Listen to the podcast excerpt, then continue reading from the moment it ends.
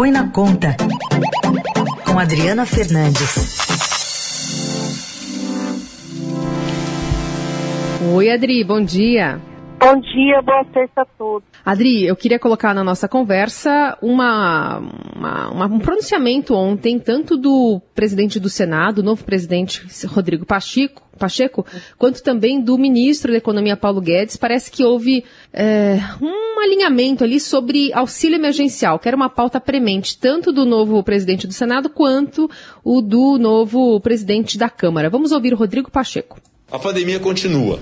E agora eu vim ao ministro da Economia, Paulo Guedes, externar o que é uma preocupação do Congresso Nacional e é minha obrigação fazê-lo como senador, já até me antecipando ao colégio de líderes que se reunirá na terça-feira no Senado Federal, que eu sei exatamente o que é o sentimento de todos, que é uma preocupação em relação à assistência social, a um, a um socorro que seja é, é, é urgente, emergencial, para poder realmente ajudar essa camada mais vulnerável.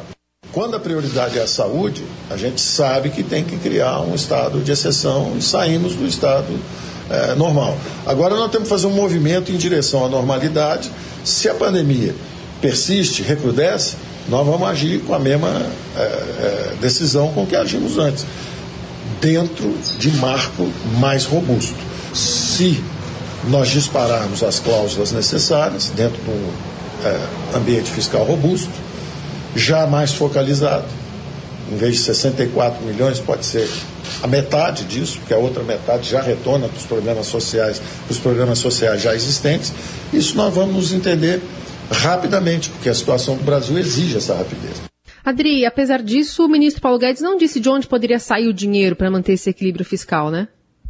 Então, é, esse é o ponto, é que o, no ano passado, quando o governo concedeu o auxílio emergencial, no, no início da pandemia, custando 50 bilhões por mês, né, os recursos eles estavam fora do teto de gastos, né, a regra que impede o crescimento das despesas acima da inflação. Esse ano o teto voltou a, a funcionar, não tem mais a cláusula de calamidade, não tem mais calamidade nem emenda da a PEC de guerra, né, que suspendeu todas as regras fiscais. Então, o que o ministro deixou claro, em primeiro lugar, Carol, é que vai ter auxílio, né? Isso é, faz parte, sobretudo, da pressão do presidente do Senado, Rodrigo Pacheco, que está botando velocidade. Ele tem sido essencial desde o, da campanha eleitoral ele foi o primeiro a falar em a, a mais forte, a subir o tom da concessão do, do auxílio e falou, inclusive, de flexibilizar o teto. Então, o ministro dá um sinal claro que ele vai fazer o auxílio para 32 milhões de brasileiros, né, metade do que foi é, concedido no início da pandemia, e isso ele também sinaliza que vai ficar fora do teto.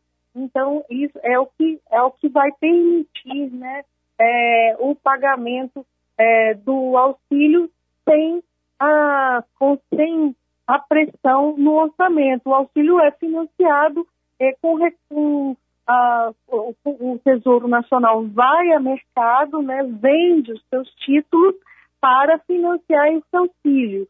Então, é isso que, que vai acontecer e vai flexibilizar, então, ficar fora do teto de gastos. O que Paulo Guedes quer nesse momento é mais segurança para ele não ter a equipe econômica nem o presidente serem questionados mais à frente, porque é, para ficar fora do teto precisa é, saber, é imprevisível a, a, despesa, né? Isso que é a válvula de escape que o teto tem.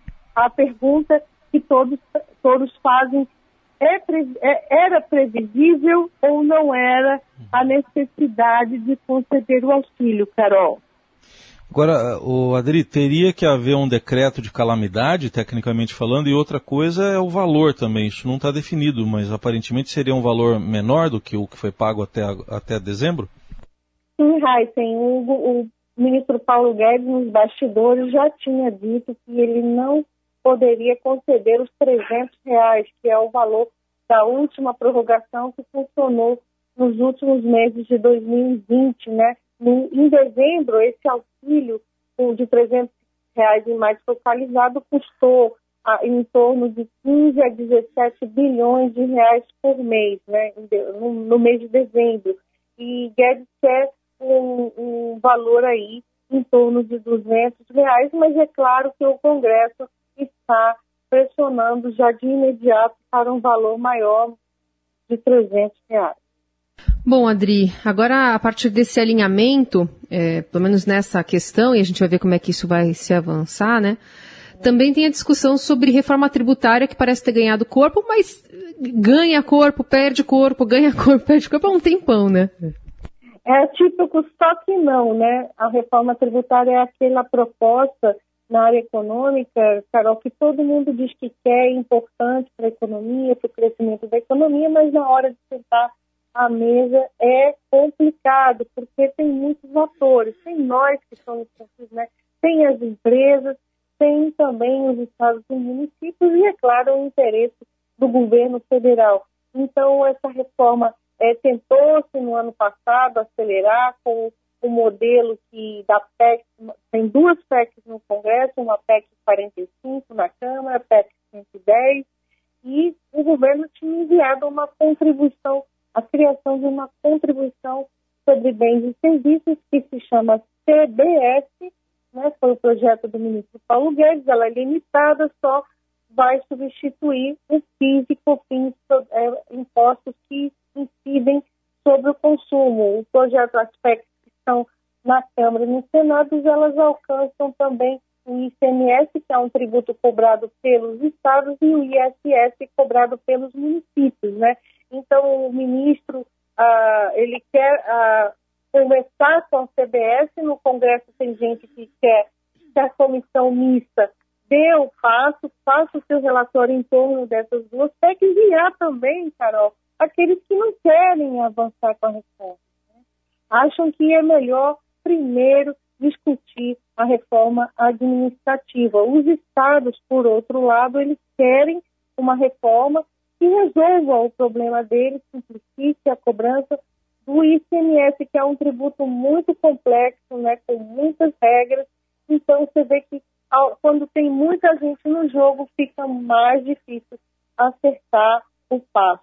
O, essa reforma aí ainda é, tudo indica, não está madura, porque quando o Pacheco e Lira anunciaram o acordo de votar em seis a oito meses essa proposta, eles não conseguiram nem mesmo dizer como que será a tramitação, porque essa comissão mista é uma comissão informal, se a proposta vai dar caminhamento pela Câmara, pelo Senado, se vai ser pequena, se vai ser só a CBS, eles não souberam dizer.